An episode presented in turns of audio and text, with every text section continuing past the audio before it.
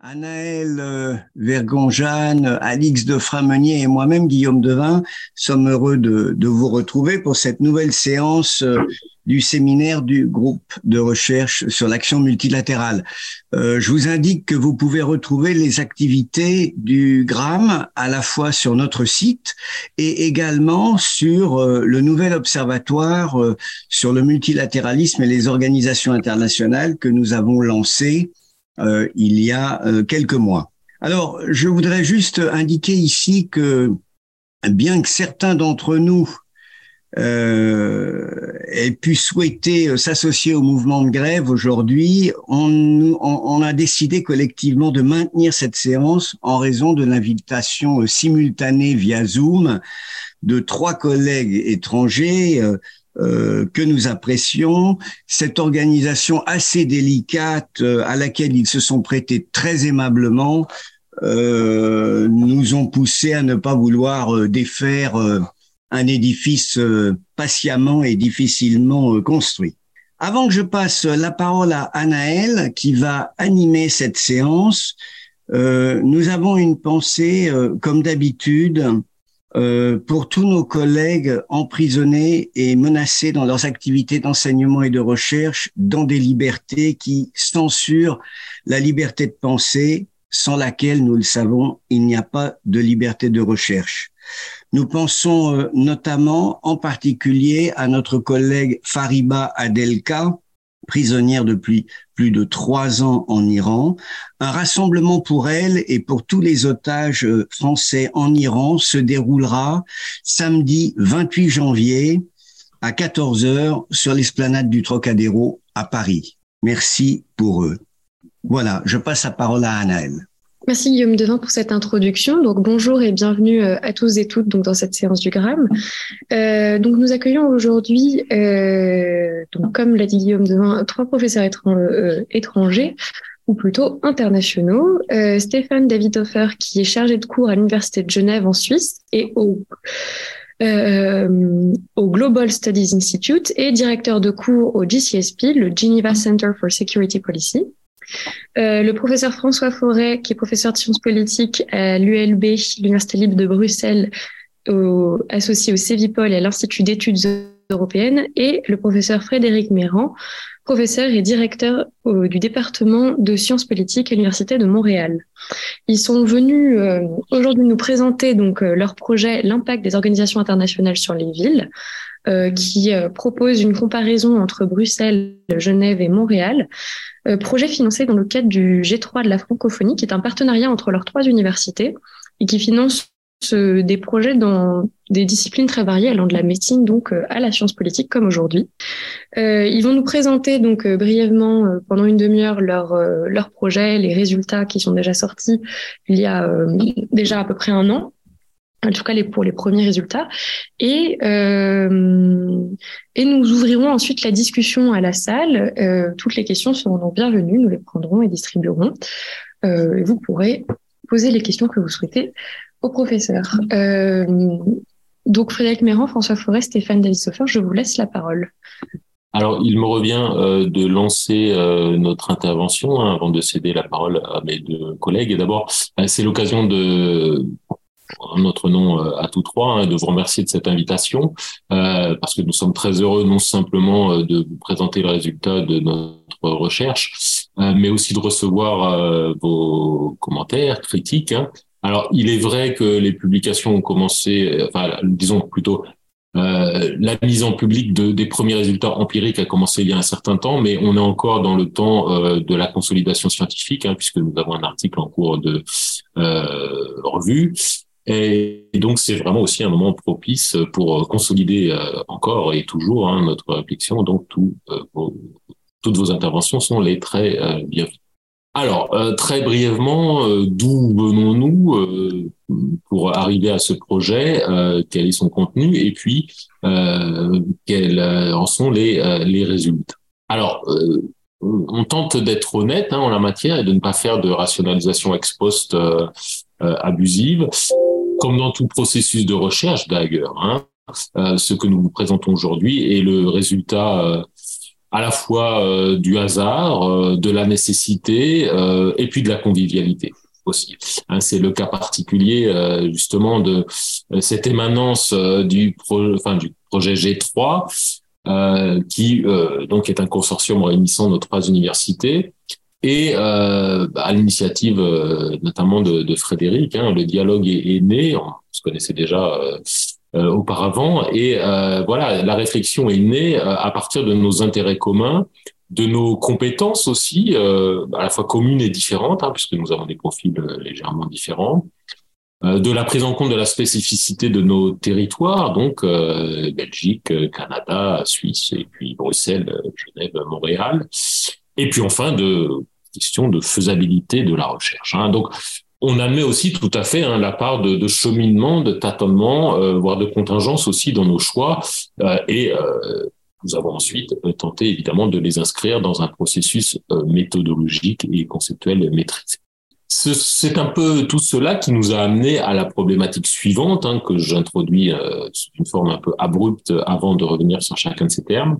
La socialisation des citoyens la mondialisation, dans un cas bien particulier, quand cette mondialisation s'inscrit au coin de la rue, par le prisme des organisations internationales, et dans un contexte bien particulier, dans des villes-mondes, des villes qui sont déjà par elles-mêmes internationales.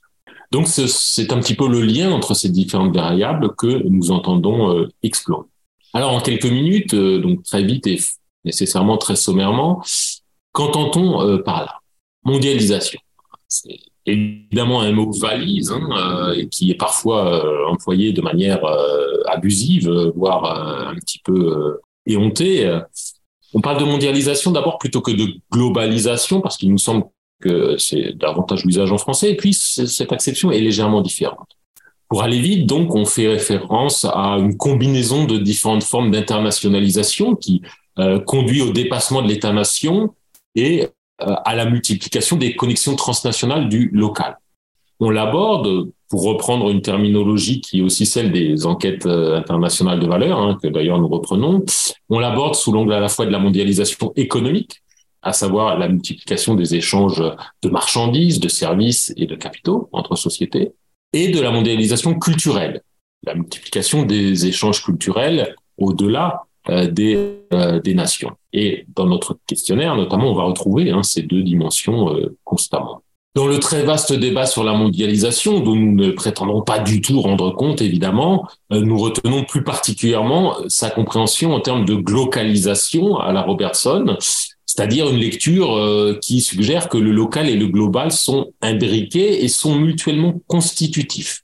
Et suivant d'autres auteurs, d'autres courants de recherche, hein, bon, par exemple, euh, l'un de ces courants de recherche euh, est incarné par Norris Englehart, on, on, postule que le rapport à l'international qui s'opère ainsi constitue un échange à double sens entre le local et le mondial. Et il fonctionne donc comme un gigantesque marché de négociation du sens. Ce qui ne veut pas dire du tout que cela renvoie à une vision de la mondialisation heureuse, hein, puisque qui dit euh, négociation de sens, multiple usage, bah, dit aussi phénomène de domination, dit aussi conflit. Hein, et c'est bien euh, de cela aussi dont témoignent nos, résultats.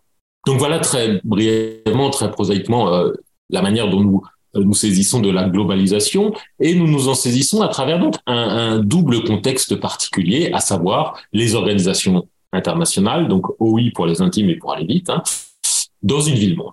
Et comment s'opère alors la socialisation à la mondialisation par ce double prisme?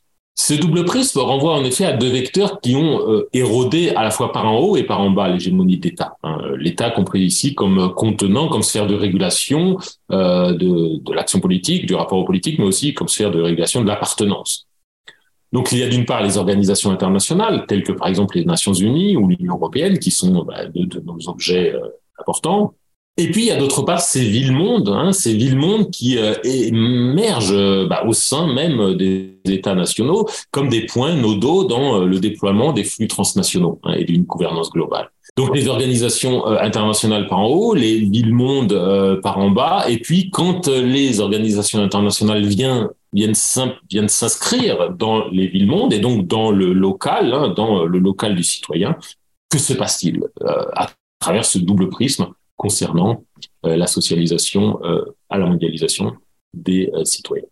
Petite précision terminologique, pourquoi parlons-nous de ville-monde bah, Là, c'est vraiment en référence à nos cas d'études particuliers, par distinction avec les villes mondiales à la SACEN. Hein. Les villes mondiales, c'est celles qui façonnent la mondialisation, à bien des égards, Bruxelles, Genève, Montréal apparaissent davantage façonnées par la mondialisation que l'inverse. Et c'est pourquoi nous euh, privilégions cette notion de ville-monde au sens plutôt de bredel, hein, comme euh, carrefour d'informations, de marchandises, de capitaux, de crédits, euh, d'hommes et de femmes, de bien d'autres choses encore. Donc des villes-mondes à statut comparable, mais qui vont à chaque fois constituer un écosystème singulier et pourtant commensurable. Hein. On va sans cesse revenir euh, sur cette tension entre euh, bah, la comparaison et, euh, et, le singulier, mais pas le spécifique. Hein. C'est la dynamique même de notre recherche.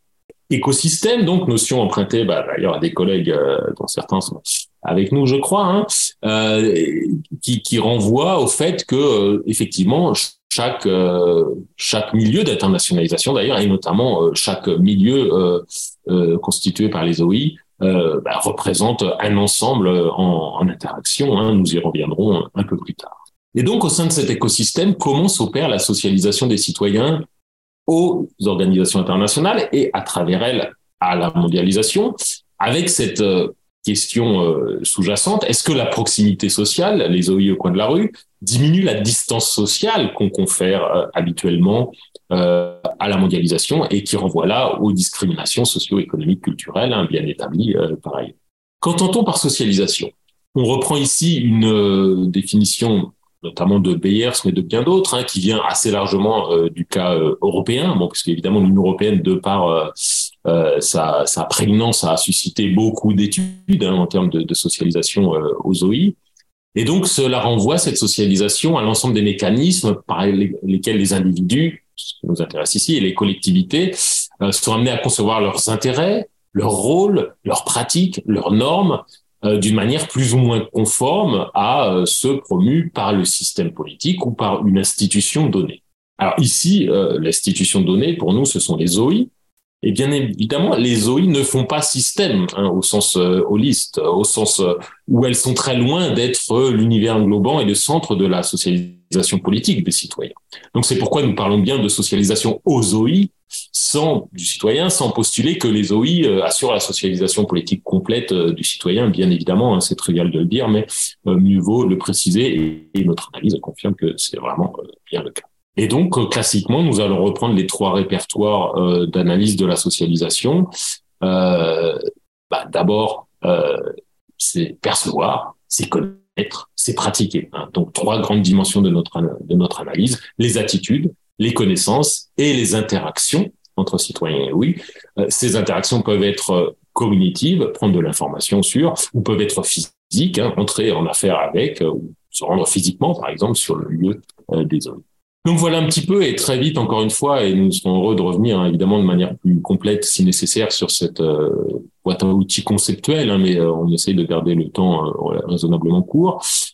Mais comme dit précédemment, chacun de nos écosystèmes, chacun de nos villes-mondes hein, est à la fois comparable et différent. Comparable parce qu'il s'agit de métropoles de taille intermédiaire qui sont fortement insérées dans les réseaux internationaux. Ce sont trois villes d'immigration qui sont dans des systèmes politiques multiniveaux.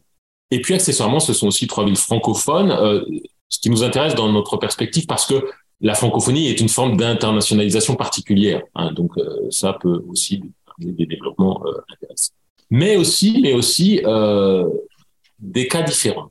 Hein, et euh, commençons par Bruxelles, et nous passerons ensuite aux, autres cas pour essayer simplement de mettre un peu de chair aussi sur sur ces cas. Hein, Bruxelles. Alors, Bruxelles est un premier écosystème un peu particulier puisqu'elle est fréquemment qualifiée de capitale multiple. Je ne vous demanderai pas de faire la liste euh, de quoi bosser la capitale, hein, mais euh, et notamment c'est la Belgique, c'est la Flandre, c'est l'Europe. Donc d'emblée, ça lui confère un statut particulier. Bruxelles, c'est aussi une capitale fréquemment qualifiée de capitale opportuniste, pour reprendre un ouvrage un ouvrage stimulant sur la question. Pourquoi opportuniste? Parce que chaque niveau de pouvoir qui vient finalement s'investir dans la ville, se saisir de la ville, va l'utiliser pour servir ses intérêts sans pour autant s'inscrire dans un plan d'ensemble hein, et avec un statut toujours incertain. Donc opportuniste au, opportuniste au sens donc euh, d'instrumentalisation par des intérêts différents et opportuniste aussi au sens où bien euh, ça dépend des opportunités notamment historiques hein, sans revenir sur le très long cheminement euh, très hasardeux aussi qui a fait de Bruxelles par exemple la capitale de, de l'Europe. Alors Bruxelles, c'est une ville d'immigration historiquement, une immigration qui est à la fois économique et politique, bien avant la présence des organisations internationales telles qu'on les connaît aujourd'hui. Donc il y a cette antériorité là de l'internationalisation, mais c'est aussi euh, une ville qui ensuite, de par la présence des organisations internationales, va changer de caractère, hein, et va changer de niveau d'internationalisation. Pourquoi? Eh Bien parce que euh, l'implantation des organisations internationales à Bruxelles, euh, elle s'est faite de manière traumatique, hein, à la fois de par le caractère politique non contrôlé, ou plutôt le caractère non contrôlé par le politique, et notamment par les mécanismes démocratiques, traumatique de par son implantation, comment, son impact sur l'urbanisation. Bon, euh, ceux qui ont fréquenté Bruxelles et les Bruxellois euh, voient ce dont je parle. Et traumatique aussi, euh, ou en tout cas très importante, hein, euh, pas uniquement négative, mais en tout cas extrêmement sensible de par l'importance qu'elle prend. Euh, deux chiffres simplement pour illustrer cela.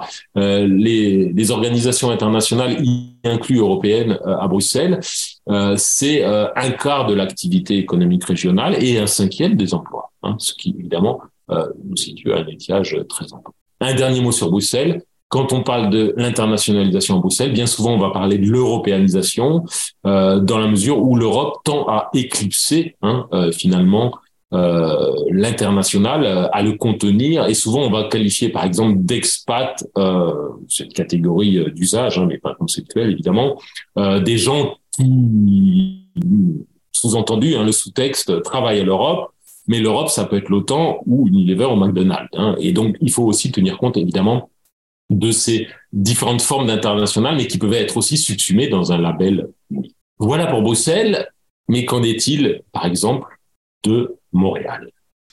On pourrait dire merci François et bonjour à toutes et à tous, bonsoir plutôt.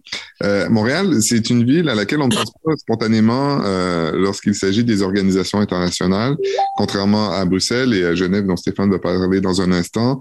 Euh, c'est une ville qui n'est pas associée au siège d'organisations internationales nombreuses ou très connues. Il y en a toutefois, notamment euh, un siège du système onusien, l'organisation de l'aviation, civile internationale, et aussi quelques autres organisations qui ont le statut international, comme le secrétariat de la Convention à la biodiversité donc qui a organisé la plus récente COP 15 euh, à, Montréal au mois de décembre. Donc l'image en bas à gauche que vous voyez, c'est le siège de l'OACI sur le boulevard René Lévesque à Montréal. Euh, ces organisations internationales sont donc moins nombreuses, moins importantes. Euh, elles ne sont pas non plus entourées d'un écosystème aussi riche euh, que euh, on retrouve à Genève ou à Bruxelles, puisque ce ne sont pas des organisations, par exemple, qui attirent des groupes d'intérêt ou euh, des euh, professionnels qui viendraient, par exemple, nourrir le, le processus euh, législatif ou qui seraient associés, comme à Genève, à certaines négociations internationales. Donc, c'est une taille qui est plus modeste. En même temps, euh, c'est un, un, rôle que le gouvernement de la ville et le gouvernement de la province, mais aussi le gouvernement fédéral, cherchent à valoriser euh, de manière assez significative, et ce depuis plusieurs années. Donc, c'est une, une priorité, pourrait-on dire, des trois paliers de gouvernement euh, dans une ville, Montréal, qui, sur le plan politique et culturel euh, peut ressembler un peu à Bruxelles dans le sens où c'est la métropole d'une province qui a ses propres velléités, euh, sinon d'indépendance, du moins euh, d'autonomie, dans un contexte euh, fédéral. Donc il y a, euh, encore une fois, un régime fédéral avec plusieurs niveaux de gouvernement, mais qui, sur la question des organisations internationales, ont plutôt tendance à aller dans la même direction, c'est-à-dire à vouloir promouvoir et attirer euh, de manière très consciente et stratégique les organisations internationales, en mettant souvent l'accent sur des plus petites organisations que celles que j'ai mentionnées. Donc, il y a toute une série d'organisations dites internationales. On pourrait les appeler un peu les PME de l'international, euh, que ce soit des organisations consacrées euh, aux droits des enfants ou encore à des questions euh, environnementales, donc généralement avec des petits secrétariats, euh, mais qui, euh, accumulés les unes avec les autres, font quand même qu'il y a quelque chose comme une, une ville internationale. Après, et, puis je n'irai pas beaucoup plus en détail, mais Montréal nous paraissait quand même justifier la comparaison avec Genève et Bruxelles parce qu'elle a de nombreux autres atouts d'une ville monde. Donc, organisation internationale peut-être moins présente toute proportion gardée, mais ville internationale quand même, ville monde quand même, dans le sens où dans une ville qui est euh, quand même assez plus importante que, que, Bruxelles par sa dimension et par sa population. Euh, 35% de la population née euh, à l'étranger, donc euh, une, une, présence de, de l'immigration et du, présence cosmopolite euh, assez considérable, et la présence aussi de nombreux sièges d'entreprises assez importantes. Donc plusieurs entreprises canadiennes multinationales ont leur siège social à Montréal, ce qui fait qu'il y a là aussi des phénomènes qui ressemblent aux phénomènes d'expatriation qu'on peut trouver à, Genève ou à, Bruxelles, ou des phénomènes de euh, de présence euh, du global dans la vie locale qui sont assez euh, assez importants. Peut-être une dernière chose à dire sur sur cette, cette, présence des organisations internationales et, sur le, cosmopolitisme, c'est que la ville de Montréal peut être considérée comme un lieu euh, d'accueil. Et là, encore une fois, la COP 15 euh, qui a attiré plus de 15, 15 à 20 000 personnes au mois de décembre en est un exemple. Un, lieu d'accueil d'événements euh, ou de sommets internationaux euh, privilégiés par le gouvernement canadien. Donc, il est assez fréquent lorsque le gouvernement canadien se fait l'hôte d'événements internationaux qu'il soit situé à Montréal on pourrait revenir sur les questions euh, du pourquoi si ça vous intéresse, mais on parle notamment d'événements sportifs de grande envergure, des euh, grands congrès internationaux et comme je le mentionnais, euh, plusieurs sommets internationaux qui se sont tenus à Montréal, une ville donc qui accueille assez volontiers et qui a la capacité d'accueillir ces grands événements, ce qui vient contribuer aussi au caractère euh, comparatif de Montréal avec Genève euh, et Bruxelles. Alors sur ce, je, passe la parole euh, à Stéphane qui va nous parler de Genève et ensuite je la reprendrai pour commencer à vous présenter un petit peu la, recherche empirique que nous avons menée. Merci Frédéric. Bonjour à toutes et à tous. Hein. Je suis très content d'être là et d'avoir la possibilité de mes collègues de pouvoir présenter les derniers avancements de, de, ce, de ce projet. Alors quelques mots sur sur euh, sur Genève, où euh, cette dimension internationale elle est extrêmement euh, présente, hein, une véritable densité dans le développement de on va utiliser encore ce terme d'écosystème. Hein. On est ravi d'avoir une des autrices de papier qui, qui, qui présentait cette idée d'ailleurs pour qui avait été construite autour de l'idée de euh, qui avait été imaginée à, à Genève. Alors là, au-delà du discours d'acteur, bien sûr, c'est quelque chose qui reviendra ici sur le fait de se présenter comme une ville internationale. À Genève, il y a toute une série, disons, de, de, de pratiques et notamment inscrits dans une certaine, une assez longue histoire de pratiques de, l'international. Euh, qui est aussi euh, liée, on va dire, à une ancienne pratique euh en Suisse de notamment ce qu'on appelait la politique des bons offices, hein, de ce euh, développement de la politique de neutralité euh, également. Mais disons que ce rapport à l'international, comme il s'inscrit euh, dans la ville à, Genève, remonte en tout cas au milieu du 19e siècle, avec en 1863 la, la, création du CICR, du Comité international de la de la Croix-Rouge, et ensuite assez ensuite, après la Première Guerre mondiale, avec la, la constitution de la, de la, Société des Nations, qui après semi, si ce n'est quasi, enfin échec euh, quasi complet. Euh, euh, après, euh, là, vous voyez cette photo, justement, le Palais des Nations, qui était censé être le nouveau bâtiment de la Société des Nations, qui n'a jamais reçu cette Société des, des, des, des Nations, est devenu le siège européen des des Nations Unies. Mais au-delà de ça, euh, dans cette notion d'écosystème, elle est aussi intéressante parce que on voit à quel point à Genève, on a un véritable, on va dire, effet d'appel, hein, de constitution d'une masse critique de cette présence d'organisations internationales et avec tout ce qui va autour, notamment de très nombreuses ONG qui vont contribuer euh, à, la, constitution, disons, de, euh, tout ce qui concerne le, soft law, par toute une série de, de, de, des milliers de réunions qui se passent chaque année à Genève dans énormément de domaines qui touchent à la gouvernance euh, globale. Euh, notamment, hein, dont on a beaucoup parlé ces dernières années, hein, qui est la santé, c'est le siège de, euh, de, de, de, de l'OMS, mais aussi de l'Organisation mondiale du commerce, du Bureau de l'Organisation internationale du travail. Donc, euh, en tout cas, si on voit les, les, organisations internationales dans la constitution de, de tissus hein, vraiment internationaux dans une ville, c'est un véritable moteur à Genève puisqu'on a euh, recensé actuellement 39 euh, organisations internationale qui elle-même emploie 28 000 fonctionnaires avec tout ce que ça compte bien sûr euh, comme euh, comme mission, comme euh, permanente hein, de représentation auprès euh, de ces organisations internationales, de tous ces ONG, tous ces savoirs, tous ces techniciens, techniciennes de de, de l'international. J'ai pas nommé aussi un, un, pôle assez important qui était le il y a le conseil, le conseil des droits de l'homme aussi qui est présent à Genève. Donc on a vraiment un tissu international extrêmement euh, dense qui est notamment, euh, à la différence peut-être de Bruxelles et, Montréal, euh, qui, qui, qui, se développe dans une ville en fait de taille beaucoup plus modeste, hein, puisque la ville de Genève c'est à peu près 300 000 habitants, le canton euh, de Genève 500 000 et le, la métropole c'est vraiment on prend c'est une ville frontalière euh, on prend la partie, on va dire, française de la, de la région, on est à un petit million euh, d'habitants. Donc, on est dans, dans, dans, une, euh, dans un espace, disons, assez euh, modeste hein, en termes de, de, de, population. Ensuite, ce qui est intéressant par rapport à cette dimension internationale de, de, de Genève, qui non seulement se présente en tant que tel dans le discours de promotion de certains acteurs, mais qui a quand même certains traits, euh, des caractères objectifs, euh, comme un centre de, de, de, de, gouvernance euh, globale. Ce qui est assez intéressant, c'est peut-être encore plus que Bruxelles et, et, et, et Montréal. Genève est une ville en Suisse, euh, c'est moins connu à l'étranger, qui est assez, qui est très périphérique en Suisse, hein, dans les affaires fédérales, notamment étant une ville francophone et, et, et les francophones étant minoritaires en Suisse, et par son caractère excentré dans la géographie suisse, Genève est une ville en fait assez périphérique hein, dans les affaires euh, euh fédérales. Euh, donc il y a dans cette pratique de, de l'international à Genève, il y a déjà au niveau, avant qu'on arrive au niveau citoyen, qui est celui qui nous intéresse principalement dans notre recherche, mais déjà au niveau, disons, des, des autorités suisses, il y a une volonté de, de mettre en avant hein, ce rôle, mais aussi comme outil de, de politique étrangère pour, pour la Suisse.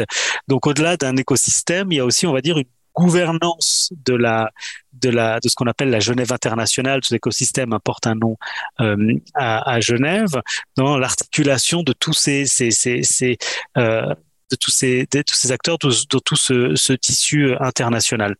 Quelque chose qui ressort aussi euh, à Genève, c'est la présence, on va dire, extrêmement locale dans la pratique, on va dire, de le rapport citoyen à la à l'international, notamment déjà par la taille de la ville.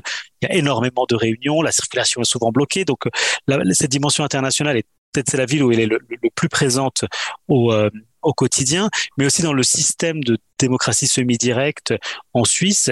Euh, c'est vrai que je pense que Genève est peut-être la seule ville internationale où on a souvent voté sur des questions que, qui avaient trait à l'international, notamment est-ce qu'on devait euh, augmenter la, taille, euh, voter au niveau local, hein. est-ce qu'on devait euh, euh, on a voté sur la, l'extension de, de, de, des bâtiments de, l'OMC. Euh, on a voté même sur des questions de financement d'aide au développement euh, au niveau au niveau local. Puisqu'on sent cette pratique locale, on a de n'importe quelle commune à Genève a un budget de financement solidarité internationale. Donc voilà. Donc dans une ville où c'est un cas, ça peut un, intéressant. La discussion de nos résultats, euh, de nos résultats plus tard, une ville où on a une pratique de, de l'international, même au niveau euh, citoyen, un niveau, on va dire, euh, très euh, très local, avec une population expatriée. Ça, on va pouvoir avoir des bonnes comparaisons avec Bruxelles. Une population expatriée extrêmement présente et visible. Donc voilà, je vais m'arrêter là et on va maintenant passer la, je vais repasser la parole à Frédéric qui va vous présenter notre notre enquête. Merci. Alors maintenant que vous savez tout ce que vous avez toujours voulu savoir sur Montréal, Genève et Bruxelles, mais n'osiez pas demander, on va parler un peu de méthodologie et de recherche. Bon, à l'origine de ce projet de recherche, il faut le dire, euh, euh nous étions en période pré-pandémique et notre but était double avec une enveloppe assez modeste. C'était d'abord de procéder à un état des connaissances, de faire une revue de la littérature sur cette question du lien entre les organisations internationales et les villes, et puis ensuite de commencer à faire un peu d'enquête de terrain à partir de cet euh, état des connaissances.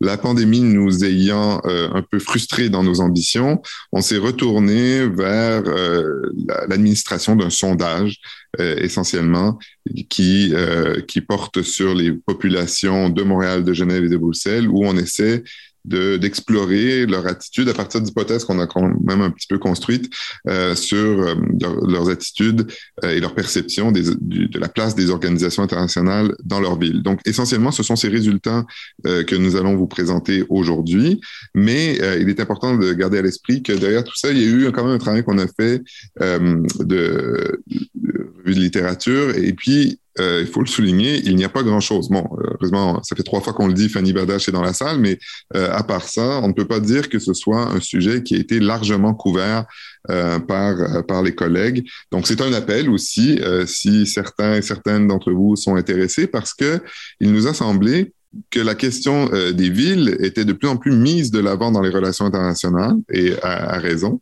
mais que ce lien avec les organisations internationales l'était un peu moins. Or, on peut facilement imaginer dans nos discussions toute une série euh, d'impacts euh, euh, sur, par exemple, la question du logement, la question de l'identité, la question des transports collectifs, les questions politiques, comme vient de le mentionner Stéphane David Zoffer, qu'auraient ces organisations internationales sur leur tissu urbain.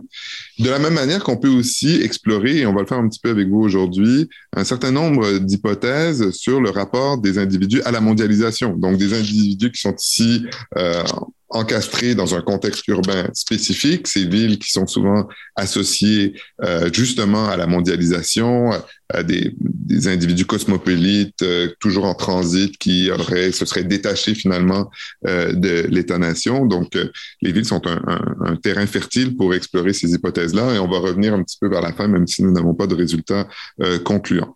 Alors, je vais vous présenter rapidement la méthodologie, au moins que vous montrer un peu ce qu'on a, ce a trouvé. Donc, on a eu la possibilité de faire un sondage en ligne avec quand même un bon échantillon dans, dans les trois villes et une marge d'erreur tout à fait raisonnable. Si ça vous intéresse, on pourra entrer dans, dans les détails. Alors, dans, dans, ce sondage, on a posé toute une série de questions, je le mentionnais, sur les pratiques, les perceptions et les attitudes face euh, à la présence d'organisations internationales dans les villes. Mais on a évidemment posé beaucoup d'autres euh, questions qui nous qu'on espérait pouvoir croiser avec euh, avec notre variable dépendante. Et bon là, je vous donne quelques informations sur l'échantillon que vous pouvez consulter à votre aise.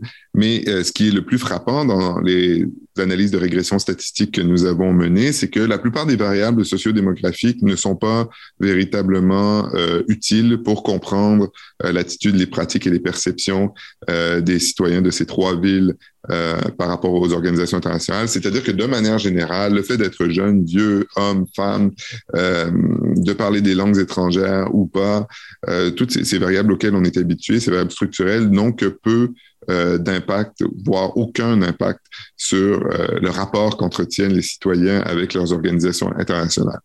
Euh, de manière générale, hein, je vais venir un peu plus dans le détail des, dans la réalité des trois villes.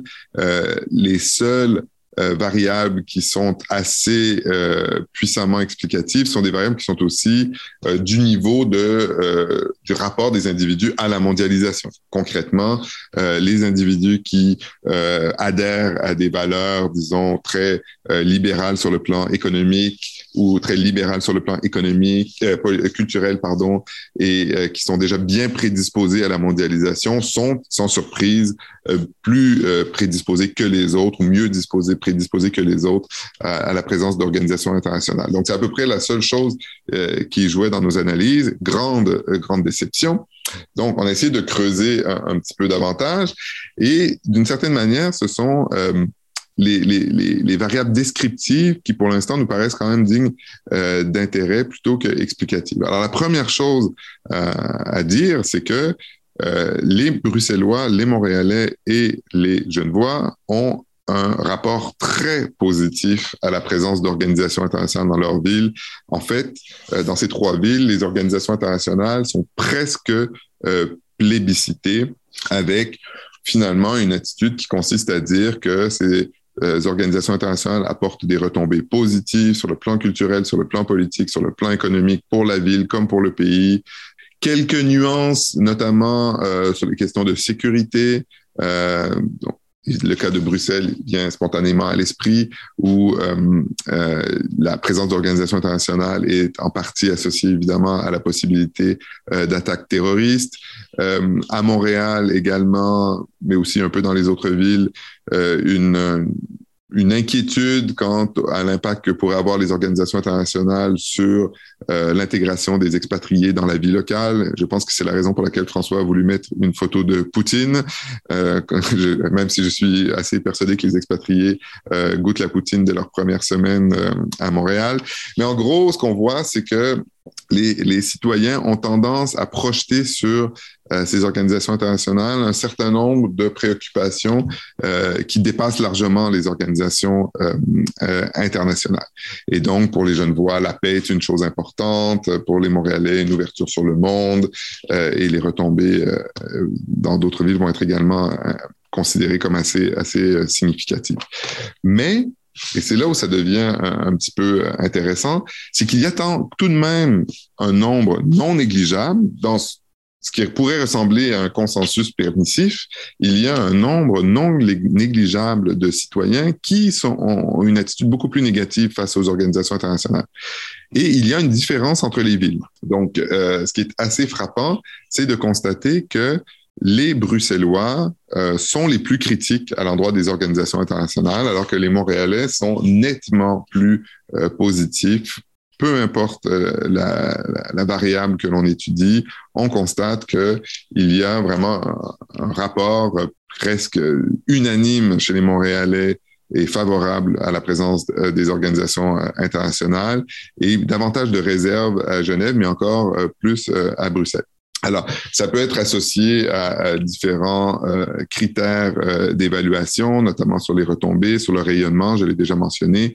Je vous attire votre attention simplement sur un des graphiques où on voit que, par exemple, la question du terrorisme, qui n'est pas considéré comme complètement négligeable à Montréal et Bruxelles, est sans surprise euh, davantage mise de l'avant euh, chez les euh, chez les Bruxellois. Et donc dans le papier qu'on a qu'on a qu'on a rédigé, on met l'accent sur un certain nombre de nuances comme ça qui nous permettent de euh, constater en effet que il y aurait quelque chose comme la possibilité de ce qu'on appelle un dissensus contraignant en référence à la littérature sur l'Union européenne. C'est-à-dire que paradoxalement, euh, moins les organisations internationales sont présentes, c'est le cas de Montréal, plus elles sont euh, positivement perçues. Alors que Bruxelles, qui est probablement la ville où il y a le plus d'organisations internationales et où celles-ci ont le plus d'impact, même si c'est le cas aussi à Genève, toute proportion gardée, évidemment, voit qu'à Bruxelles, il y a euh, un rapport qui est toujours majoritairement positif, mais euh, avec une population qui est plus réservée. Le graphique qu'on vous montre ici, euh, c'est un, je vais pas entrer dans les détails, mais si ça vous intéresse, on peut, on peut y aller. C'est un graphique dans lequel on a euh, fusionner différentes euh, questions qui, de manière sous-jacente, posent toute la, la, question de savoir si euh, les répondants ont un rapport positif ou négatif à la présence des organisations internationales. En d'autres termes, on a posé la question de différentes manières et sur euh, différentes facettes. Et quand on fusionne ensemble toutes ces variables, ça nous donne un indicateur composite. Et sur cet indicateur composite, on voit bien que les Montréalais sont plus positifs que les Bruxellois et les Genevois sont entre euh, les deux. Alors, comme je le mentionnais, euh, l'hypothèse qui vient spontanément à l'esprit, c'est que la présence des fonctionnaires internationaux à Bruxelles et proportionnellement à Genève est beaucoup plus importante qu'à Montréal, où il ne constitue que 2500 personnes par rapport à presque 50 000 euh, à Bruxelles. Euh, je pense que c'est le moment où je passe la, la, parole à Stéphane qui va nous en... En effet. Là, j'ai parlé un peu des, des, des, des, attitudes en termes généraux et maintenant, Stéphane va parler plutôt euh, des pratiques et de la, connaissance de ces organisations internationales qui est devenue un petit peu, finalement, à défaut de variables structurelles, euh, la dimension du projet qui, euh, a attiré notre attention. Stéphane. Oui, merci Frédéric. Donc, et puis je vais aussi essayer de rester le plus possible en accord avec notre promesse de parler une demi-heure, mais je pense que donc j'irai extrêmement euh, extrêmement vite sur la présentation de ces de ces résultats euh, autour des connaissances dans ce rapport à l'international euh, et aux organisations internationales dans les euh, dans les trois villes.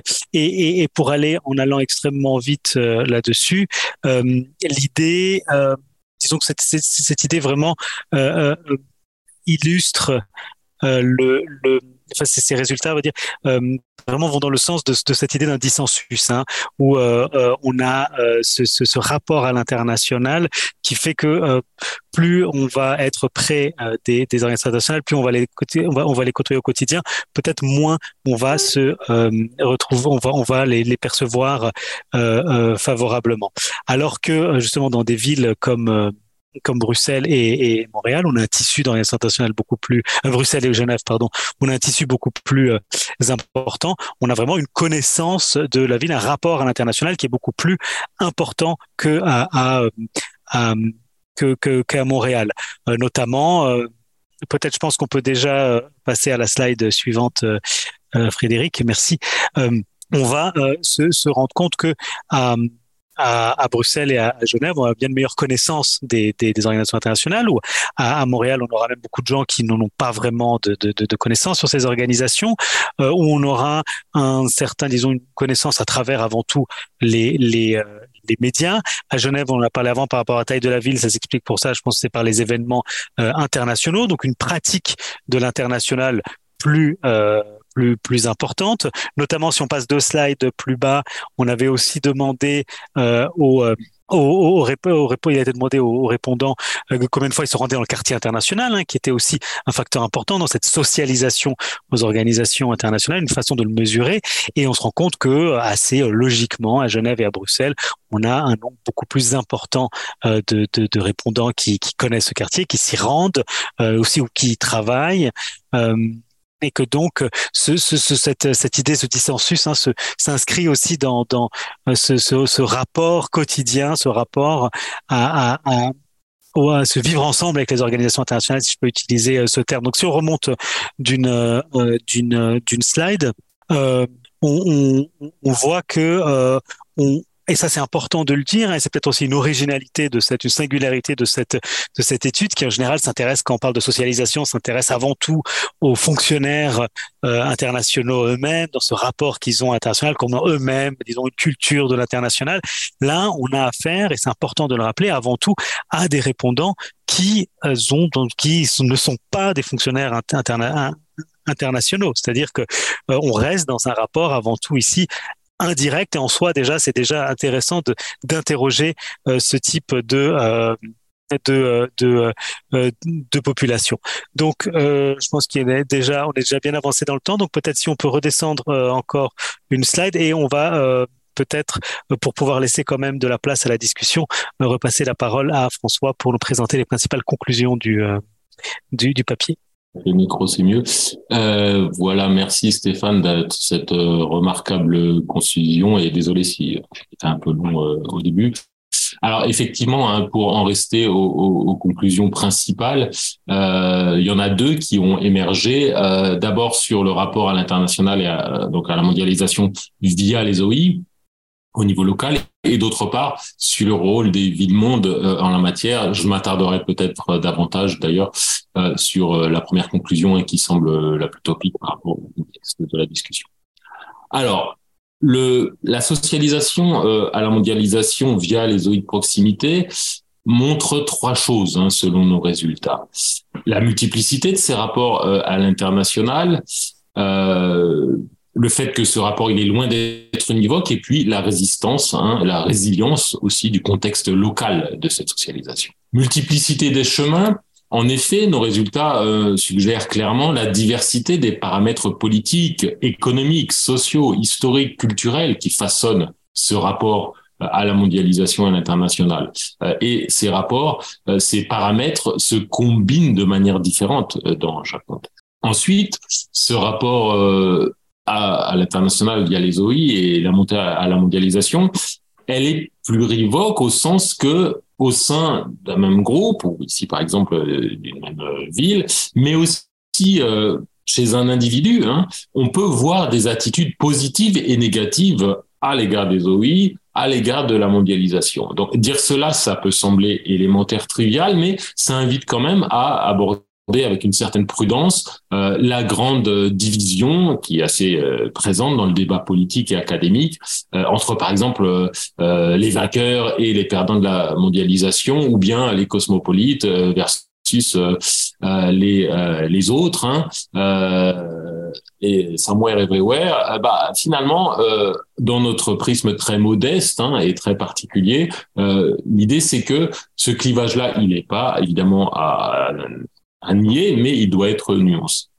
Et puis enfin, euh, et là encore euh, sans surprise, hein, mais euh, c'est la vaut de le souligner, on voit clairement la résilience de ce contexte local, puisque on voit des logiques communes à l'œuvre dans nos trois euh, villes-monde, euh, dans nos trois villes sièges des organisations internationales, mais on voit aussi comment chacun de ces contextes, de ces écosystèmes accommode différemment hein, les logiques majeures et les clivages structurants du rapport à, l'international. Je pense que je vais peut-être m'arrêter là. On a, ensuite d'autres points euh, sur le rôle des villes-mondes, mais qui semblent peut-être euh, moins directement euh, pertinents. Et puis, Frédéric avait déjà traité la question des, clivages un petit peu, quitte à y revenir évidemment dans la discussion. voilà, tout simplement pour dire que on, reste là euh, dans cette euh, euh, dans cette perspective ouverte, hein, donc qui tend à confirmer quand même notre postulat de départ sur le prisme du local. Hein, mais nous sommes très heureux de recevoir vos commentaires, vos critiques et vos suggestions en la matière. Merci beaucoup pour cette présentation. À tous les trois, nous allons maintenant ouvrir la parole pour une discussion avec la salle. Donc ceux et celles qui auraient éventuellement des questions, vous êtes invités à lever la main, comme le permet euh, Zoom. Et euh, je vous laisse maintenant la parole. Fanny euh, Badache, si vous pouvez commencer, puis je prendrai la question de Guillaume Devin ensuite. Bonsoir, bonsoir à, toutes et à tous. Euh, J'espère que vous m'entendez bien. Très heureuse de vous entendre et d'avoir les résultats de votre questionnaire sur lesquels on avait discuté donc très intéressant. J'avais enfin, comme vous le disiez en introduction franchement c'est des données extrêmement originales et, très utiles que souvent on s'intéresse seulement aux fonctionnaires internationaux mais rarement les citoyens sont sont mis un peu dans la loupe dans l'étude, donc c'est dans les études, donc c'est super.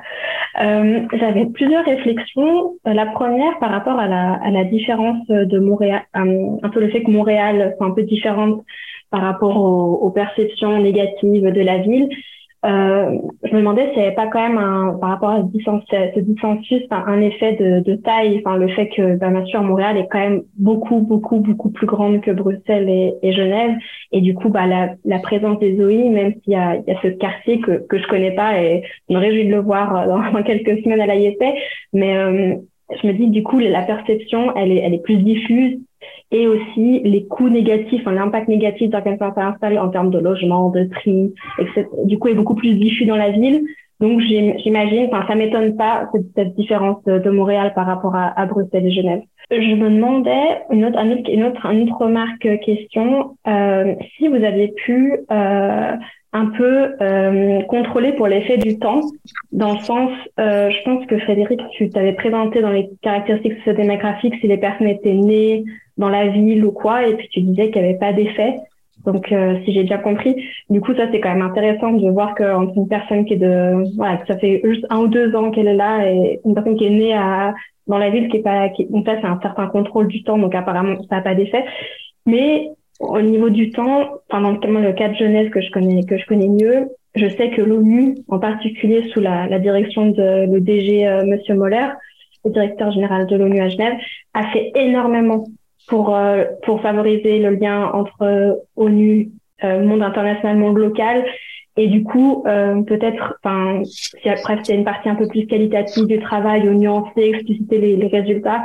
Enfin, je pense que dans le cas de Genève, là, vous avez fait en 2021, on n'a pas trop d'études du coup avant, mais je pense que ça, ça a joué, ça joue un, un rôle énorme dans, dans son, son, travail à, à lui, ce qu'il a mis en place à Genève dans les années ouais, 2017, 2018, 2019. Euh, donc ça c'est aussi une remarque. Et bah, plus une question bah, d'ouverture parce que voilà ça m'intéresse énormément puis je me réjouis d'en discuter avec vous euh, dans un autre contexte. Mais euh, la suite du projet qu'est-ce que vous allez faire avec? Ce que vous avez d'autres variables on va dire dépendantes autres que la socialisation qui vous intéresse? Euh, et est-ce que vous avez à, ajouter un, un, aspect un peu plus qualitatif euh, euh, voilà un peu la suite ça m'intéresserait énormément d'en savoir un peu plus merci encore pour votre présentation et au plaisir de, de, vous revoir. Merci Fanny pour cette question. On va prendre une autre question, puis ensuite je vous laisse répondre euh, aux deux en même temps si ça vous convient. Euh, Guillaume Devin, vous étiez... Euh... Oui, merci euh, Anaël et merci euh, à, à, nos trois amis pour leur présentation sur un sujet original et, et, et très stimulant. Euh, je voulais poser deux questions, euh, peut-être. Euh, enfin, c'est pas des questions. Euh, vous demandez un peu plus de précision. Vous avez parlé d'un échantillon hein, d'environ 2000 personnes, si je me souviens bien. comment est-ce que vous avez constitué cet échantillon? Euh, ça serait intéressant de le savoir. Et d'autre part, évidemment, cet échantillon, vous l'avez soumis à des questionnaires. Euh, comment ont été constitués euh, Quelles sont les principales entrées de, de, vos questionnaires? Enfin, je pense que ça serait des, des, des informations euh, complémentaires à votre présentation. Et une autre question qui est un peu liée d'ailleurs, euh, au début, euh, François a souligné l'importance de finalement étudier les relations entre les OI et puis les attitudes, les connaissances et les interactions.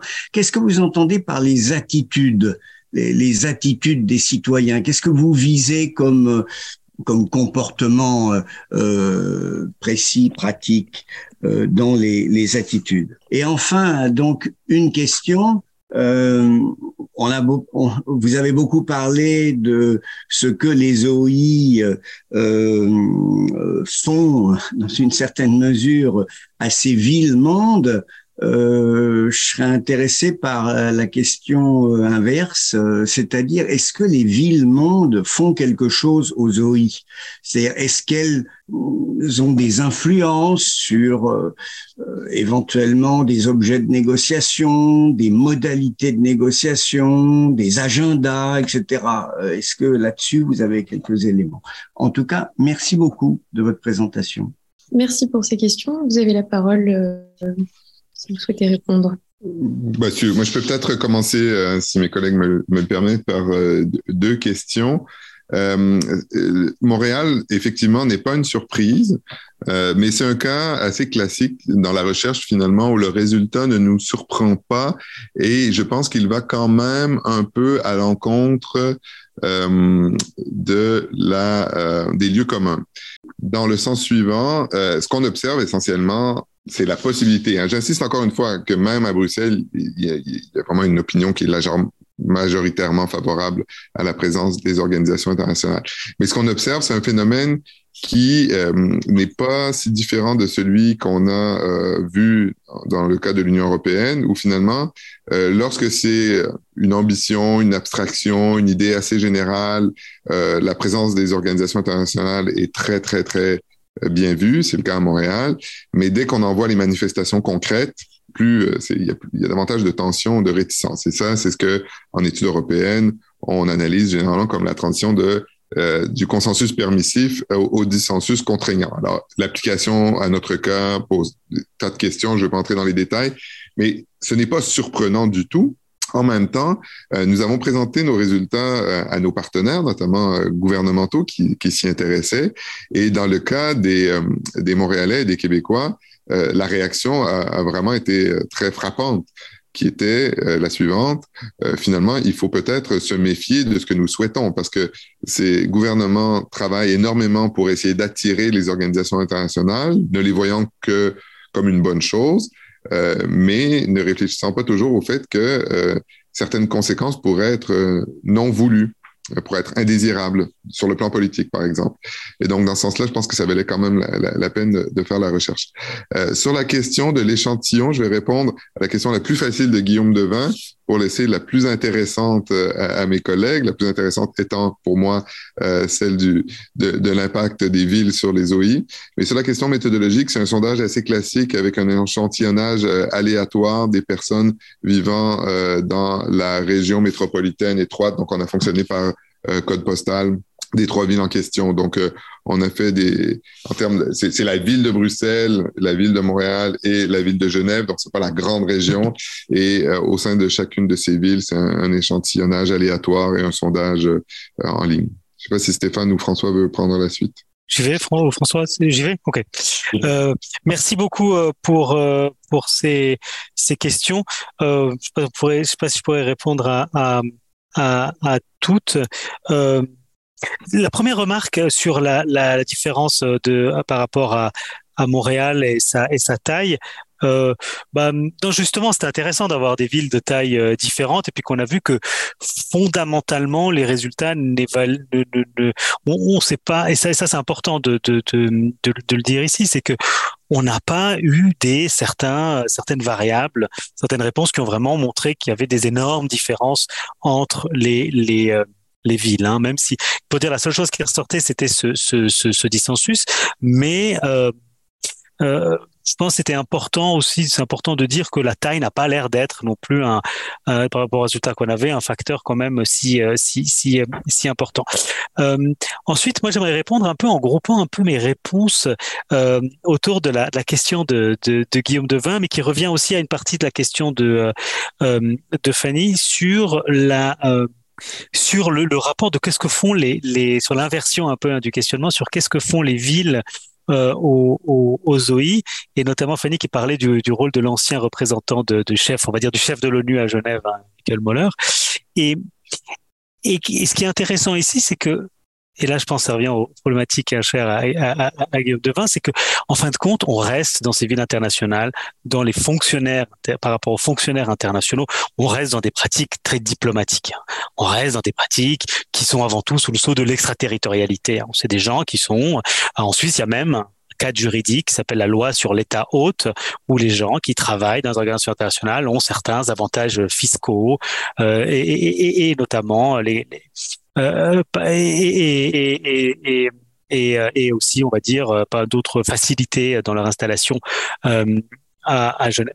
Donc on reste quand même dans ce, ce cet éloignement qui euh, va avoir des effets dans le rapport au quotidien. Et puis cette étude quand même le fait ressortir.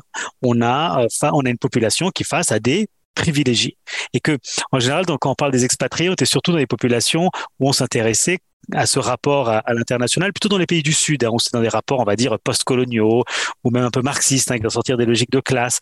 Là, on, là, on s'est intéressé quand même dans des villes relativement de pays riches, hein, où, où on, était au-delà de ce rapport, peut-être où il y avait des énormes différentiels en termes de, de, de, euh, de revenus. Hein. Bien sûr, les fonctionnaires sont, restent, internationaux restent perçus comme, comme privilégiés, mais on est bien sûr objectivement face à un différentiel beaucoup plus faible, mais on retrouve quand même cette logique, cette distance, ce, ce, ce, ce rapport un peu hein, de, de, de, de, cette même cette accusation de, de, de, privilèges et de non euh, et de refus de rentrer dans la euh, dans la société. Et qu'à Genève, c'est vrai qu'il y avait eu pour ceux qui connaissaient pas, qui connaissent pas, il y a eu un, il y avait le directeur de, de, de, de l'ONU à Genève était un personnage assez euh, charismatique, qui parlait très bien français, qui, euh, quand les autorités locales, euh, fallait remettre un prix à l'université ou n'importe quel rapport à l'international au sein de, de la ville, à la mairie et tout, il venait, il discutait, il prenait le temps et tout.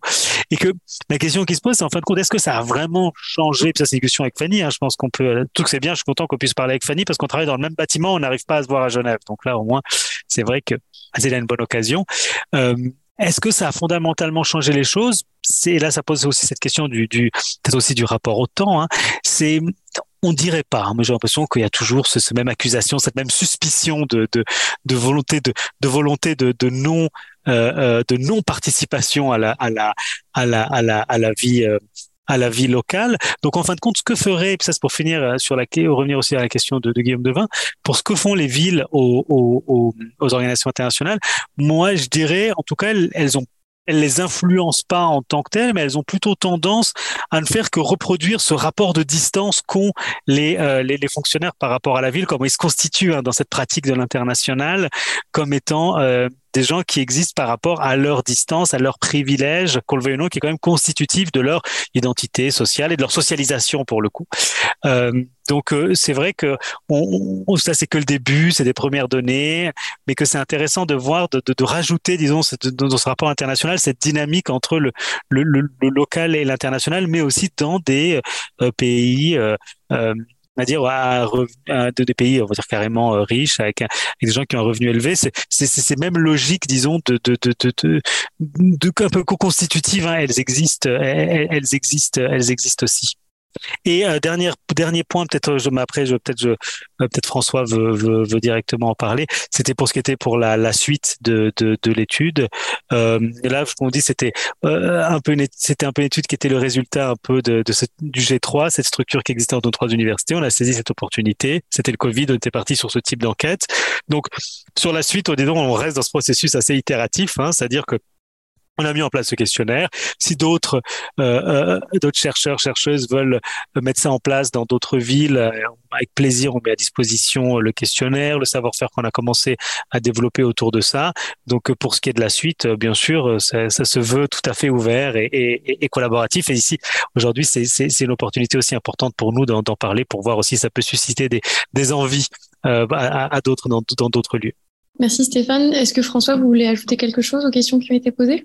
Euh, oui, un petit quelque chose peut-être. Euh, D'abord, très vite sur le rapport euh, à la taille. Euh, je crois que plus que la taille en absolu, hein, euh, ce qu'on a essayé de montrer, c'est que euh, la clé, c'est vraiment le rapport entre la taille de la vie et la taille de la communauté des, des, des, agents, hein, des des OI notamment, hein, euh, parce que par exemple euh, en nombre absolu, bon Bruxelles écrase tout, euh, mais si on fait le rapport de par exemple du marché du travail par rapport à, au, bassin d'emploi de la de la ville, Genève a une présence proportionnellement plus importante hein, des OI. Donc il faut vraiment voir ce rapport-là hein, entre taille des OI, taille de la ville et pas les indicateurs en soi. Et en gros, euh, pour résumer, hein, selon une formule extrêmement scientifique, euh, un peu ça va, euh, beaucoup bonjour les dégâts, pour reprendre un vieux slogan publicitaire, à savoir plus il y a d'OI, moins il y a de perception positive, ce qui permet d'extrapoler quand même beaucoup ensuite hein, sur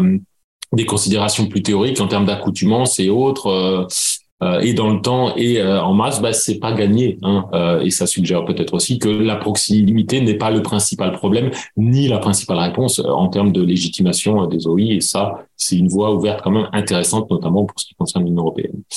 ligne de temps et ça recoupe à mon avis la question sur ce que font les villes aux OI. Bon, ligne de temps, euh, évidemment, dans un sondage, on est relativement dans l'instantané, hein, mais derrière, il y a évidemment tout un état de l'art et il y a des travaux euh, qualitatifs, notamment, euh, qui n'induisent pas forcément des changements majeurs. ça dit aussi quelque chose. Est-ce que les villes font quelque chose aux OI Oui, mais ça dépend si on parle des villes comme contexte et des villes comme acteurs. Des villes comme contexte, indubitablement, on a tenté de le montrer. Hein, chaque écosystème vraiment modèle les OI euh, différemment, en tout cas leur perception. En tant qu'acteur, alors là, peut-être que les avis sont différents entre nous parce qu'on est inscrit aussi dans des contextes différents. Mais, et ça rejoint la question temporelle. À mon sens, en tout cas, et là, je parle sous le contrôle de mes collègues, non. Euh, il n'y a pas une énorme capacité d'action des pouvoirs locaux sur euh, les OI. Alors, il y a une politique affichée euh, d'attractivité, etc. Mais en tout cas, euh, de l'expérience pratique, hein, de multiples capacités de, euh, de travail avec ces acteurs-là. Et aussi, quand on voit comment se passent les relations entre les organisations internationales et les comment et les et les autorités territoriales. Et je ne parle je ne parle pas d'un directeur général actif pendant cinq ans, hein, parce que vraiment ce qu'on voit, c'est la prédominance des logiques structurelles de beaucoup plus long terme. Et euh, même dans la volonté politique et dans l'expertise politique ou le professionnalisme simplement des autorités territoriales. Moi, je suis plutôt du côté des sceptiques, hein, à savoir euh, pour, pour juger de ce que font les organisations, euh, les, enfin les, les villes aux OI. Bon, parfois dans le contexte belge, elles envoient la police perquisitionnée pour euh, récupérer les, les, sacs de cash, hein, comme récemment. Mais au-delà de ça, est-ce qu'elles les remodèlent en profondeur? Là, on est plutôt renvoyé, euh, par exemple, à la structure du pouvoir, hein, qui fait qu'une ville dans un État euh, comme la Belgique a euh, finalement une capacité d'action relativement limitée. Et voilà. Et pour les pour les prolongements, ça a été déjà très bien dit. Oui, on est, enfin déjà, on, a commencé à travailler hein, euh, de manière plus qualitative et on va continuer un petit peu euh, avec le budget qui nous reste, notamment à travailler cette question du de la conception qu'ont les OI et en tout cas leurs agents du contexte local. Et puis euh, reproduire l'enquête dans différentes villes, euh, bah ça c'est vraiment quelque chose aussi qui qui est très possible et souhaitable. On a déjà commencé, bon, il y a un volet capital européenne, donc on l'a fait à Strasbourg aussi. Euh, il y a une équipe à Rome qui s'est un peu saisie de la question, et s'il y en a d'autres à Paris, euh, par exemple, euh, c'est aussi un peu dans les tuyaux à l'approche des Jeux Olympiques ou ailleurs, eh bien, bienvenue. Merci pour ces réponses. On va prendre deux questions supplémentaires. Alix, tu as la parole. Merci beaucoup tout d'abord pour, pour vos interventions respectives. Euh, J'ai plusieurs questions, mais la première, euh, peut-être en termes de différence de résultats, vous disiez qu'il n'y avait pas finalement tant de, de, de différences euh, euh et on, on évoquait l'effet de taille. Est-ce que vous avez remarqué peut-être un effet euh, lié euh, à la présence des Nations Unies plutôt que d'autres types d'organisations euh, dans ces villes-là? Et aussi en termes de type d'organisation, donc peut-être une ville où il y a plus de sièges d'organisations internationales et d'autres villes où ce sont plus des bureaux ou comme vous le disiez aussi des organisations qui sont moins moins connues. voilà. Et en termes d'impact de ces organisations-là sur les villes. Et euh, une, autre question que, que j'avais, mais vous mentionniez que la présence des, OI était généralement euh, bien perçue par les, par les citoyens, euh, même sur des thèmes controversés. Mais est-ce que vous avez quand même perçu des différences en termes de, thèmes? On peut dire peut-être que Bruxelles est plus portée sur des thèmes liés à la paix et la sécurité, tandis que par exemple l'organisation de l'aviation civile est peut-être un petit peu moins, enfin voilà, suscite moins de, de controverses. est-ce que est-ce qu'il y a aussi là une différence en, termes d'impact de, ces organisations-là sur les villes et aussi sur euh, au-delà des, perceptions des citoyens euh, sur ces organisations-là. en termes de, de, bénéfices aussi politiques peut-être pour les pour les villes et les, les gouvernements qui qui les qui les accueillent les autorités politiques peut-être plutôt voilà Merci. On va prendre également la question de Romina et puis on fera un dernier round de questions ensuite avec la question de, après vos réponses, euh, avec les questions de Frédéric Catoire en, en commentaire et euh, de Benoît Martin qui a également levé la main. Donc, euh, Romina, vous avez la parole. Merci beaucoup. merci à tous de votre exposé, de votre présentation, très originale en effet. Donc, moi, je me trouve à New York déjà pour contexte. Et euh, je me posais la question surtout du rôle de la langue française. Donc, je trouve déjà que c'est très intéressant que vous ayez euh, fait euh, adopté cette approche un peu par hasard, comme vous l'aviez dit au début. Mais je me demandais s'il y avait ou si vous aviez pensé au rôle que. On vous entend pas très bien. Sur le chat éventuellement voilà, la, mettre sur le chat. Ce qu'on va faire, c'est qu'on va prendre une autre question en attendant, puis vous, je vous laisse la mettre sur le chat et on y répondra dans le dernier round de questions. Euh, parce que je sais pas. Ouais, oui. Oui. Merci beaucoup.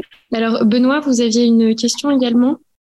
Euh, oui, oui, je vais faire ça. Merci et désolé euh, les interruptions. Il y a un décalage, elle nous entend après.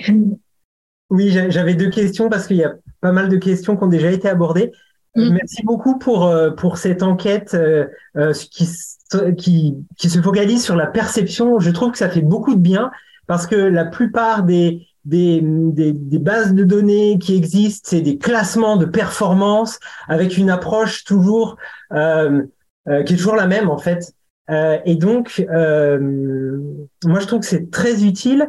ma première question, c'était est-ce que vous pensez que le profil des villes en termes de spécialisation, d'activité, euh, influence un peu l'interprétation de ces résultats. Euh, on sait qu'il y a des villes qui sont euh, euh focalisées sur des activités financières, d'autres qui ont plus un profil politique. Euh, et en, en, en, creux, ça pose la question aussi du, du ratio entre les différents acteurs internationaux, entre les firmes, entre les organisations internationales, entre euh, les ONG plutôt. Donc, est-ce que ces, ces, acteurs très concrets euh, dans les villes qui renvoient à des activités générales qui, qui sont très mondialisées aussi, euh, a une influence sur euh, ce que vous observez au niveau de vos, de, de vos sondages. Et l'autre question, elle était plus liée à la configuration géographique des villes. parce que bon, c'est des villes qui ont à peu près la même taille, mais quand même, je, je connais pas bien Montréal, mais j'ai l'impression que euh, quand on prend la ville de Montréal, on a presque les 2 millions d'habitants. En revanche, euh, à Genève, euh, si on prend que la ville, on n'a que un cinquième de l'agglomération. Et à Bruxelles, c'est encore pire, c'est-à-dire que euh, le rôle des périphéries euh, par rapport à la, à la ville-centre est encore plus important. On a un rapport de 1 à 10. Euh, et donc, comment vous avez pris en fait ces inégalités de, de entre centre et périphérie de la ville dans l'élaboration de votre questionnaire ça rejoint un peu la question de Guillaume. Et est-ce que peut-être encore plus simplement la, position dans le tissu urbain euh, des quartiers internationaux, est-ce que c'est intégré dans le centre-ville ou est-ce que c'est en périphérie? Est-ce que c'est accessible en termes de transport? Est-ce que ça, euh, vous avez des pistes là-dessus en fait sur ces inégalités entre vos trois cas? Voilà, merci beaucoup. Merci Benoît pour votre question. Donc, euh, aux intervenants, je vais vous laisser euh, cinq minutes pour répondre. Et puis ensuite, euh, comme ça, je pourrai résumer les questions qui ont été posées par écrit. Je laisserai Franck poser une dernière question. Et vous aurez encore cinq minutes pour finir de répondre à toutes ces questions qui montrent que votre sujet apporte beaucoup d'intérêt. Vous avez la Je, je vais y aller très rapidement. Euh, sur la question de ONU versus autre, autre type d'organisation internationale, euh, nous n'avons pas exploré cette hypothèse, mais euh, je pense que c'est l'occasion de souligner que le sondage montre quand même, et sans surprise, une grande confusion dans l'esprit euh, des concitoyens. Euh, il y a les organisations internationales, il y a la mondialisation, il y a l'immigration, il y a les événements internationaux. Par exemple, quand on pose la question, genre, quel est pour vous euh, l'international dans la ville, les Montréalais répondent des événements sportifs et, et le tourisme alors qu'à Genève, la présence des OI est beaucoup plus, je dirais, consubstantielle de l'identité de la ville. Euh, donc, il y a énormément de confusion. Donc, dans toute cette confusion, y aurait-il un effet ONU euh, Je ne sais pas, mais peut-être. Donc, on ne doit pas explorer. Sur la langue française, rapidement, euh, et ça va en partie revenir à la question que posait tout à l'heure Guillaume Devin. Donc, il y a deux choses à dire. La première, et ça, c'est une limite du projet, c'est que le sondage, nous l'avons mené en français pour des raisons budgétaires. Nous ne l'avons pas traduit en anglais. Euh, c'est pas trop un enjeu pour Bruxelles et Genève, mais ça peut en être un pour Montréal, où il y a quand même une partie importante de la population qui est de langue maternelle anglaise et qui aurait pu ne pas répondre aux, questions pour cette raison-là. Le deuxième point, c'est que le personnel administratif dans ces organisations est francophone. Euh, et donc ça, ça pose une question, en effet, de l'effet. Est-ce qu'il y aurait une culture, par exemple, bureaucratique ou une culture organisationnelle propre à ces villes? Euh, je pense que la question est tout à fait intéressante, mais nous ne l'avons pas explorée dans le projet. Merci Frédéric. Est-ce que euh, François ou Stéphane, vous souhaitez ajouter quelque chose? Extrêmement rapidement, c'est sur la question du profil euh, euh, du type d'organisation. Est-ce que ça, aurait un impact sur le, profil des villes, sur le, un impact sur l'influence? Moi, j'ai l'impression j'ai l'impression, et puis ça, c'est pour vous rappeler notre démarche ici, que les personnes interrogées, en tout cas, c'est la façon dont on a, on est rentré dans cette recherche, c'est qu'en fin de compte, elles n'avaient pas vraiment un intérêt pour le travail même de ces organisations. C'est que j'ai l'impression que justement, il faut faire attention, surtout si on travaille sur le multilatéralisme, les organisations internationales, c'est qu'il faut partir du principe que la plupart des gens s'en foutent un peu de ce que font les, les, les, les, les organisations et que du moment, nous, ce qui nous intéressait, c'était de les questionner dans leur rapport à cette dimension internationale de leur ville, qu'est-ce que eux, par rapport à leur vie citoyenne ou à leur quotidien, qu'est-ce que ça, ça, ça quel était l'impact? Après, le fait de savoir justement quel type, comment vont se regrouper les organisations. Par exemple, à, à l'université à, à, à Genève, on avait un mandat il y a quelques années, on avait fait une cartographie de toutes les ONG présentes sur quoi elles travaillaient à Genève, et on se rendait compte très bien que on avait bien sûr un effet autour des, des, des, des, organisations, on avait ces effets justement de, d'attractivité où on allait avoir beaucoup plus d'ONG autour de certaines questions. Puis à Genève, c'était avant tout euh, la, santé et la, la, la, et la, et la, paix, hein, bien sûr, qui étaient les, les deux gros pôles. Mais personnellement, j'ai l'impression que ça n'a absolument aucun impact sur la perception de, de, de ces organisations, puisqu'avant tout, ce qui ressort, et ça se voit aussi dans le débat public, hein, par exemple à Genève, c'est avant tout le, cette distinction entre fonctionnaires internationaux, gens dans la, qui travaillent pour la Genève internationale et les autres. Hein. Donc, euh, ce qui de rentrer à l'intérieur et de regarder un peu ce qui se fait, j'ai l'impression que ça n'a pas du tout un, un, grand impact. Et juste une question, un petit aspect méthodologique sur comment par rapport à, l'étendue des villes, hein, la question de, de Benoît. Euh, juste précision, à Genève, on a pris euh, des répondants dans tout le canton de Genève. Donc bien sûr, on n'arrivait pas, on n'a pas pu avoir des gens du côté euh, français, euh, mais en tout cas, on a touché une partie de la campagne et pas simplement dans le dans le centre-ville. Merci très vite aussi, si je peux. Euh, oui, euh, puisqu'on en est à la méthodologie, effectivement, euh, sur la ville, par exemple à Bruxelles, c'était pas Bruxelles 1000, hein, c'était la ville de Bruxelles, et donc on est à une taille à peu près équivalente à celle de Montréal. Et bon, Genève c'est un peu moins, mais comme l'a dit Stéphane, voilà, c'est le rapport entre les deux tailles, hein, taille communauté oui et taille ville, qui, je crois, est le plus important. Quand, en ce qui concerne la langue, c'est évidemment une limite, mais on a quand même des variables de contrôle, hein, puisqu'on a des questions sur les pratiques linguistiques de notre échantillon, aussi sur leur catégorie socio-professionnelle. Donc, en recoupant les deux, on a une idée approximative euh, du pourcentage des expats, permettez-moi ce, ce, terme un peu valise. Euh, voilà, mais il reste que c'est une question qui mérite incontestablement euh, d'être d'être approfondie. Euh, voilà. Et euh, oui, sur le type d'OI, ça a été dit en termes fleuris par mes collègues, mais c'est vrai que pour euh, que la différence des OI ait une euh, importance, il faudrait déjà que les citoyens la connaissent. Hein. Et on avait des questions de contrôle, de, enfin, de mise. Est-ce que cette organisation-là est dans votre ville ou pas Une liste. Bon, on a vu qu'il y a une connaissance importante, mais pas pas illimitée quand même. Hein. Donc voilà, ça c'est c'est un point qui nuance un petit peu, même si à Bruxelles, par exemple, c'est clair, c'est l'Union européenne, mais l'Union européenne, de quoi ne s'occupe-t-elle pas aujourd'hui? Oui, c'est ça, j'allais dire. Est-ce que, si je peux me permettre juste de rebondir sur cette question-là, est-ce qu'il y avait une différence, et pas de différence euh, significative avec l'Union, entre l'Union européenne et les autres organisations internationales, étant donné qu'elle a un impact peut-être plus. Euh, ben, le problème, c'est que les, ce qui ressort, comme il a été dit, c'est une perception plutôt euh, globalisante. Hein, et juste, si je peux me permettre, et très vite, il y a aussi la question sur la place dans la ville, hein, qui est importante. Et là, je me permets de faire référence à, un prolongement de l'enquête et dans la comparaison Bruxelles-Strasbourg, puisqu'on a aussi dupliqué le sondage à Strasbourg. Et là, on peut comparer un peu terme à terme la présence des institutions européennes dans les deux villes, en cœur de ville à Bruxelles, euh, plutôt euh, un peu plus en périphérie à Strasbourg. Et oui, euh, ça, ça induit nécessairement des, des différences, notamment dans la perception des dégâts causés par les institutions qui viennent se greffer sur l'existant à Bruxelles pour souvent le dévaster un petit peu, et dans d'autres cas où c'est plutôt construit ex nihilo, ou en tout cas un peu moins loin euh, un peu plus loin euh, des yeux et du cœur. Très bien. Merci pour ces réponses. Je vais donc euh, lancer ce dernier ensemble de questions. Donc, alors, d'abord, vous aviez une question en ligne de Frédéric Catoire qui demandait quel est l'impact de ces immunités des organisations internationales et de leurs employés, dont on parlait tout à l'heure, sur le rapport de, de, des, je suppose, des citoyens et de leur perception des organisations internationales, et quelle est la réalité de ces avantages face à la perception sur place? Est-ce qu'il y a un décalage entre les deux? La question donc sur la langue française, vous y avez répondu et il y avait une autre question, enfin une suggestion en tout cas d'études autour de Den Haag de la part de Sylvie Regnault, euh, qui pourrait également être intéressante euh, du fait de sa spécialisation orientée sur la construction du droit international. On parlait à l'instant justement que du fait que les citoyens n'ont pas forcément de conscience de ce que font les organisations internationales dans leur ville. Donc euh, peut-être que je, enfin, vous verrez si vous avez des éléments à ajouter sur cette question-là. Franck Petiteville, vous aviez une question également. Oui, euh, euh, bah, merci d'abord à nos trois intervenants pour cette, cette étude de terrain très très originale et très stimulante.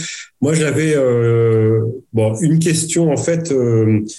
Peut-être que je ne sais pas si vous pouvez à ce stade de, de, de vos résultats monter en généralité sur des questionnements de, de, de, de relations internationales, c'est-à-dire est-ce que, au fond, euh, d'après vos résultats qui montrent un enracinement relatif, disons local, peut-être social, sociétal des euh, des organisations internationales situées dans ces dans ces trois villes, est-ce que euh, ça conforte, par exemple, une perspective transnationaliste par laquelle les organisations internationales, voilà, participeraient de la transnationalisation du monde? Est-ce que ça peut vous conduire à développer des conclusions sur la légitimation sociétale des organisations internationales euh, ou bien est-ce que ça peut euh, vous envoyer dans la direction du lien entre organisation internationale et globalisation, c'est-à-dire au fond, est-ce que ces organisations internationales qui sont donc dans ces trois villes, mais on pourrait imaginer que des, des résultats similaires pourraient être faits sur New York, La Haye, Vienne, etc. Est-ce que ça conforte euh, ces, ces, ces, villes qui accueillent des organisations internationales, leur statut de ville globale, euh, de hub de la globalisation, etc. Voilà, donc juste des questionnements de relations internationales en lien avec votre, euh, avec votre étude empirique. Merci beaucoup. Vous avez la parole et jusqu'à 18h30 pour répondre. Je vais, je, vais, je vais, dire juste un mot en réponse à la question de Franck. Euh, notre étude ne permet pas de singulariser, encore une fois, euh, le, les organisations internationales comme conduit de la mondialisation. Mon hypothèse serait que la réalité n'est pas la même dans une ville comme Genève, qui, comme le disait Stéphane, serait en fait un village, non, mais serait une ville relativement marginale euh, par rapport à des villes qui seraient de toute façon pour, dans leur propre pays de taille plus importante. Euh, et, mais moi, ce que, ce que l'étude révèle, en revanche, et de manière quand même assez euh, intéressante, c'est à la fois le rapport très apaisé des habitants de ces trois villes avec toutes les manifestations de la mondialisation, y compris les organisations internationales. Donc ça, je pense que c'est quand même quelque chose qu'il faut garder à l'esprit. Rapport très apaisé, mais qui se joue euh, de manière différente avec des préoccupations euh, différentes selon les contextes, qui ne sont pas que des construits sociaux. C'est-à-dire que la, réalité du logement à Bruxelles, ce n'est probablement pas le fruit de l'imagination des Bruxellois, euh, de, la de la même manière que le rapport très euh, compliqué que les Montréalais entretiennent avec euh, l'ouverture sur l'Amérique du Nord n'est pas non plus complètement imaginaire. Donc, donc c'est ce que quand même ce code des organisations internationales permet de creuser sans nécessairement, de mon point de vue, en tout cas, révéler vraiment, encore une fois, une, singularité des OI par rapport à d'autres phénomènes de, de, de, transnationalisation ou de, qui font de ces villes des points nodaux quand même dans, dans la mondialisation. Merci beaucoup. Merci. Alors, 30 secondes, juste pour revenir sur la question de Franck Petiteville. Moi, je dirais euh, le, le, le, sur les questionnements de, relations internationales, les grands questionnements, c'est vrai qu'on n'aurait absolument pas l'ambition d'apporter euh, quelque chose euh, et que, en gros, ça confirme un peu cette idée qu'on est au, milieu du guet hein, quand il arrive à la transnationalisation, la globalisation, hein, où on, on s'est un peu trop excité euh, dans les années 90. Euh, faut pas non plus revenir en arrière. Voilà. Donc moi j'ai l'impression que c'est plutôt une question de politique publique qui émerge, qui est celle de l'échelon de euh, l'échelon international, l'échelon de la gouvernance internationale. Il y a un moment, il faut le prendre en compte dans son inscription locale parce qu'il est là et il existe et c'est une réalité. Et comment, d'un point de vue citoyen, on, a ce rapport au pouvoir, puisqu'on a ce rapport au pouvoir local, ce rapport au pouvoir, on va dire, national, régional, et que c'est vrai que il y a un peu cet inconnu ici, mais qui est plutôt une question de politique publique, qui évidemment c'est aussi une question de relations internationales ici. Mais euh, voilà, ce serait ma réponse courte. Merci. Et encore plus court, alors, euh, enfin, très vite sur l'immunité, euh, non. Euh, si on parle du statut légal, le statut économique, oui. Hein. alors désolé pour le caractère très abrupt, hein, mais euh, voilà, ça permet juste de situer euh, le, type de réponse qu'on peut fournir. et sur la question, enfin très importante justement pour terminer sur l'ouverture, en termes de légitimation, si vous mettez une OI au bout de la rue, ça va pas contribuer forcément à légitimer la mondialisation. Enfin, ça va pas suffire.